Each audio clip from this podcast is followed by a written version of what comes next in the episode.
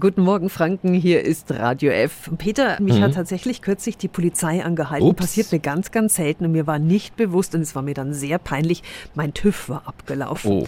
Und ich habe jetzt mitbekommen, dass ich statt einem Strafzettel dafür jetzt tatsächlich auch einen QR-Code von der Polizei Ja, ja, bekommen ja. könnte. Das musst du mir erklären. Jetzt Tipps für ganz Franken. Hier ist unser Wiki Peter. Polizeibeamte verfolgen Verkehrsverstöße ab jetzt auch mit ihrem Smartphone. Statt Strafzettel gibt's dann eine Bürgerbenachrichtigung in Form eines QR-Codes.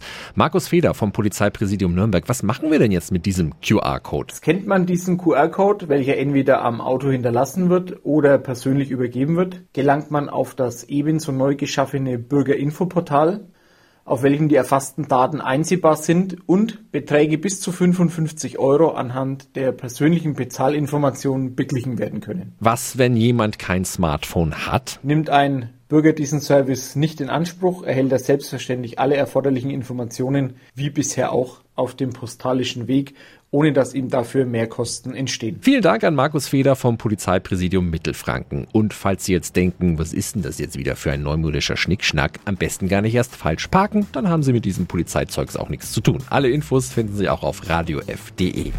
Tipps für ganz Franken von unserem Wiki Peter. Wiki Peter. Wetter. Täglich neu im Guten Morgen Franken um 10 nach 9. Radio